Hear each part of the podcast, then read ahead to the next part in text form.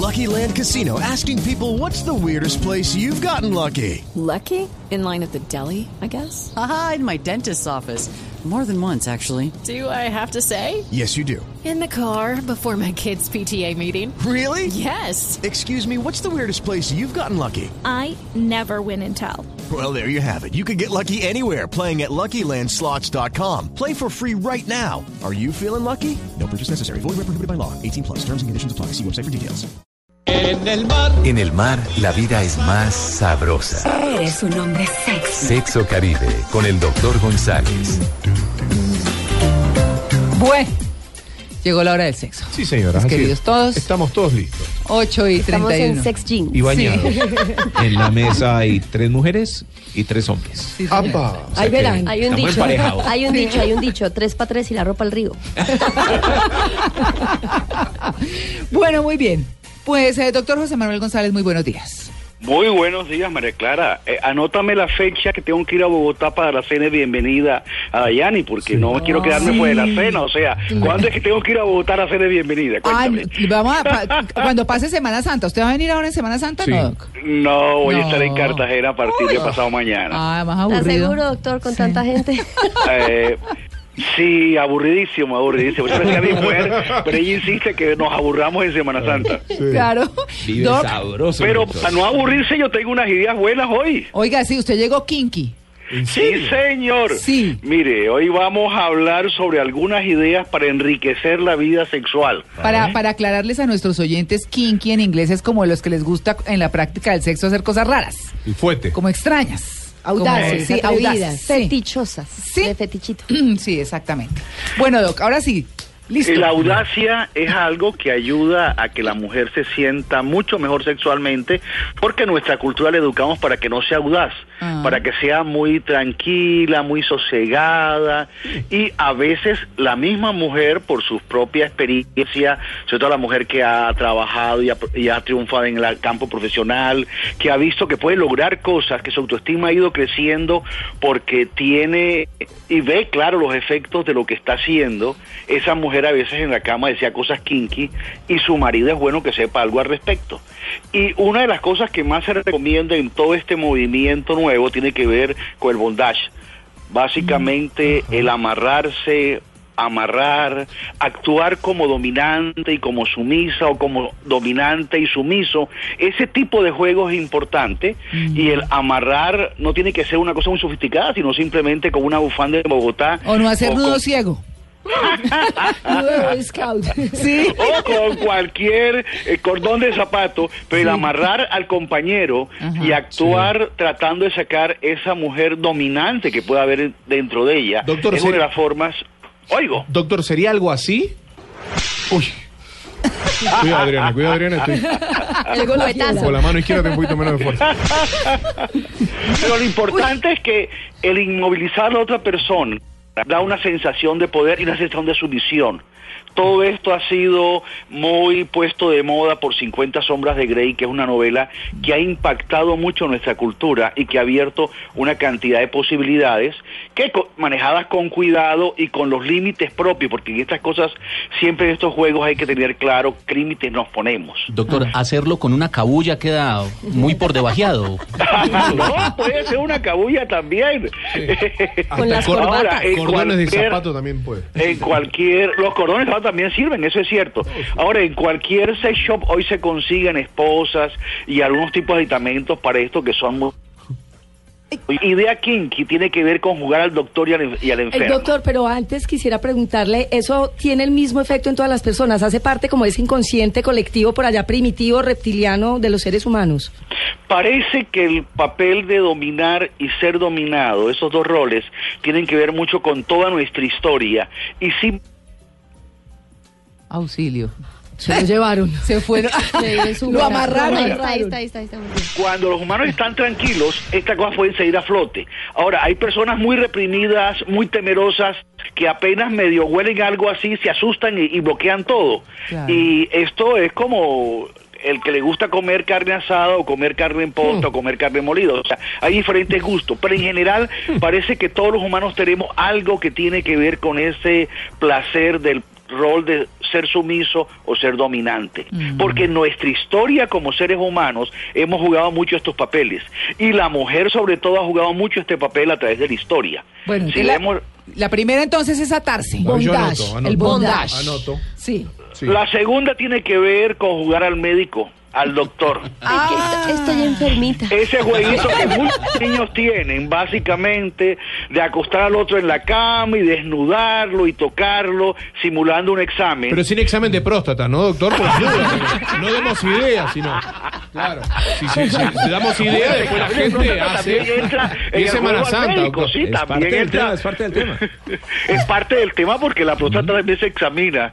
Y si el, el hombre está jugando con una mujer linda y atractiva, se va a sentir que está con una médica linda y atractiva y eso puede ser interesante. Hasta que le Pero- digan a uno, ¿está seguro que eso es un estetoscopio? Eso no es un termómetro. Ay, Dios mío. ¿qué tal? Qué locura, Doc. ¿Ah? ¿Ve? que el diálogo acompaña el juego y en el diálogo el que está haciendo de paciente o la que es de paciente debería jugar a la inocencia y a no entender y el que está jugando de doctor o de doctora está jugando a la malicia y al tratar de llevar a la persona a un contacto íntimo muy sutilmente como medio engañado. Y ese juego excita a muchísimas personas y es una cosa que ayuda a enriquecer la vida sexual, que es un elemento importante en la vida de pareja, pero que muchas veces por la monotonía, por la rutina, por el estrés, por los horarios intensos, comienza a opacarse. Y es bueno no dejar que se opaque esa fuente de energía tan importante que es la sexualidad. Y con otros roles también funciona, profesor alumno, el, o sea, cuando se uniforman, que genera pues Ah, sí. que el militar o el policía. Bombero, o- incendio. Sí, el bombero. Claro. Hay que apagar el bombero incendios. que llega con su manguera a apagar el incendio. Un gran fuego. Sí, porque el doctor. Digamos, Jeringa. digamos, se podría llegar a ser, digamos, eh, político ciudadano, ¿no? El político engaña y el ciudadano obedece. Ese también es un rol importante. Es un buen rol sí, señor. Ese sería un juego importante. Pero hay otra idea que también circula por internet que tiene que ver con los vibradores.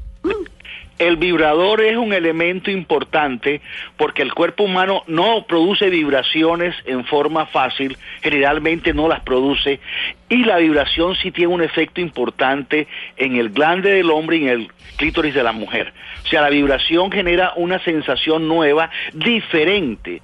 Y de hecho yo le digo a las oyentes que nos están escuchando, que una mujer que no ha sentido nunca un vibrador en su clítoris una mujer que se ha perdido una experiencia interesantísima, porque las sensaciones que produce la vibración en el clítoris son sensaciones eróticas muy intensas y que el cuerpo humano no puede producir. El día que uno llegue con los ojos saltados y el pelo parado. ¿No? Cortocircuito. Ahora, yo quiero aclarar algo importante. Muchos hombres tienen miedo de que el vibrador los reemplace. ¿Ah, no, no, yo en mi cama no quiero un vibrador y yo quiero aclararle a los caballeros de que el vibrador no reemplaza al hombre porque el vibrador no conversa, no habla. Eso que tú tienes como Ni besa hombre ni abraza. de poder besar, Los hombres tampoco somos muy hablar. conversadores, ¿no? Entonces, el vibrador sería... Ah, es- eso quiere decir que Tito no habla. No.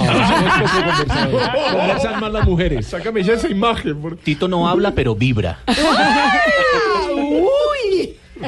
Yo no Ahora, sé es dónde está sacando el dato. El vibrador puede seis. ser un tercero en la cama contaron, que colabore. Eso es importante. Pero es cada vez mayor el índice de mujeres que mantienen el vibrador al lado de su bolsa de maquillaje y de cosméticos en ¿Ah, la sí? cartera. Venden y hay unos unos chitos. diseños y hay un mercado de vibradores, María Clara. Sí, pero es que. es- es- Ya, ¿se oye mejor? Sí. Mira, yo ya, yo vi hace poquito, en- ahí en las alrededor del Andino hay una zona muy agradable en Bogotá, donde hay muchas sex shop. Ah, y veía hace pocos días Sí, se está cortando. simulan, que simulan un eh, lápiz, un lápiz labial. Del tamaño del lápiz labial que puede estar perfectamente en cualquier cartera para cualquier viaje, para cualquier momento y es un lápiz labial, todo un lápiz labial y es un vibrador que entre otras cosas se carga en una forma muy especial, ya no hay que conectarlo, sino que por Bluetooth ellos se cargan. Tú lo pones cerca del cargador y prrr, por Bluetooth cuando se vean a uno con un colorete buscando señal. Pero es muy Me discreto. pasa la clave, me pasa la Es clave. discreto, doctor, pero se les va la fuerza. Me han contado. Se les va la. Aclaración o sea, no no es que te pasó pedida. a ti, No, sino no que a ti te han contado, no han contado que no dura mucho.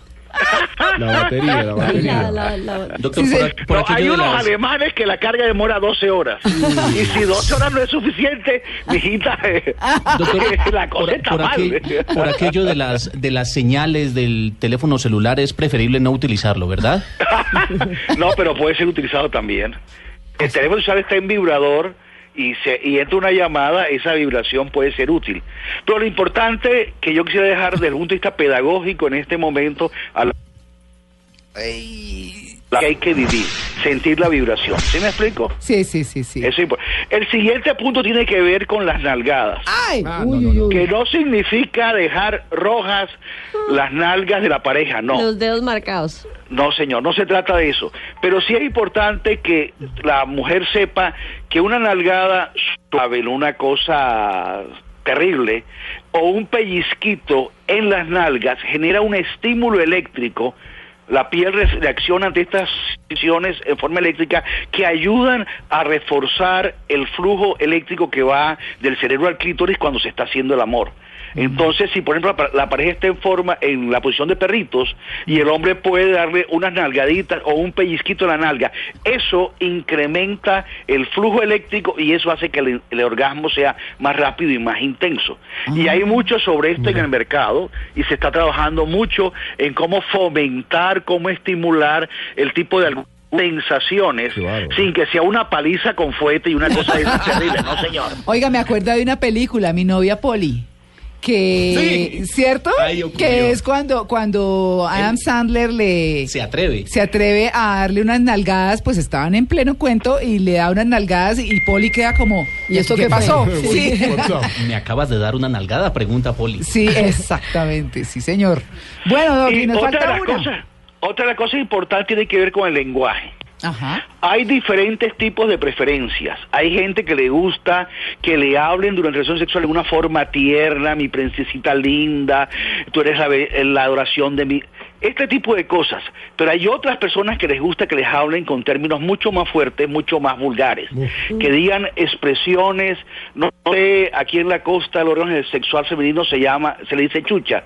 Es el nombre vulgar con que se usa. Y decirle, tu chucha es deliciosa, tu chucha es espectacular. Ese tipo lenguaje brusco, fuerte, eh, vulgar entre comillas para nuestras abuelitas, en ese momento de intimidad a muchas mujeres les gusta. Y es importante que tú puedas hablar con la pareja y bueno, esto me gusta, esto no me gusta, me agrada o no me desagrada, porque eso es como el picante, hay gente que le gusta comer con picante, gente que le gusta comer con picante. O sea, Pero el lenguaje también es un instrumento importante de utilizar. Claro. Términos sucios, doctor, lo que usted está queriendo decir. Exactamente, términos sucios, Acercarse vulgares. a la pareja, por ejemplo, y decirle un término sucio. Hay que lavar la cocina. ¿No?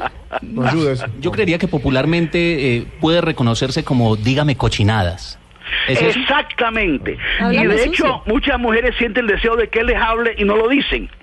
Claro. Y tú, querido oyente, si tú sientes ganas de que te hablen, dile, háblame, Mm. dime cosas. Y si quieres agregar, y dime cosas sus, cosas fuertes, eso ayuda a que él entienda qué es lo que tú deseas, porque definitivamente ni el hombre ni la mujer son adivinos. Uno en la cama no puede saber exactamente qué es lo que el otro quiere si el otro no muestra o no insinúa o no pide claramente. Y es mejor pedir claramente. Doctor, pero ¿cómo se da esa aproximación? Porque si hay tanto tabú, tanta resistencia, tanta timidez, una cosa es lo, lo que uno quiera, pero para poderlo manifestar, ¿qué tips nos puede dar a todos para poder dar ese paso adelante y, lograr una mejor y más satisfactoria vida sexual? Bueno, el primer elemento importante que los medios de comunicación como este están haciendo cosas como estamos haciendo ahora. Piensa que un oyente que nos está escuchando en este momento, que tiene mucho miedo y mucha inseguridad y mucho tabú, y oye que un doctor le dice que debe pedirle las cosas al marido, esto que estamos haciendo ahora cambia la cultura de nuestra sociedad y de pronto hay mujeres que después de oír este programa se atreven a pedirle mucho más claramente a su marido lo que desean. Ahora, hay unos test interesantes. Las personas que me escriban, que me lo pidan a través de mi Twitter, que es arroba clínica del sexo, es muy fácil, arroba clínica del sexo, las personas que me pidan un documento sobre esto que tú dices, sería importante para mandárselos. Pero definitivamente hay que cambiar la cultura nuestra y hay que llegar a que la gente acepte la sexualidad como lo que es, un don maravilloso que Dios nos regaló a los humanos para que gocemos y disfrutemos, no una cosa mala, sucia, fea, que es lo que la gente aprende. Claro. Y es importante que esta cosa linda que tiene sus reglas, o sea, uno no se acuesta con todo el mundo, uno tiene ciertas restricciones, pero que esta cosa linda es para enriquecer la vida humana. Mm, Así es. Pues bueno, doctor González, que rece mucho, ¿yo? Bueno, sí, vamos a tener mucho recogimiento en la Semana Santa. Fue un placer oírlo. Hasta luego. Hasta luego.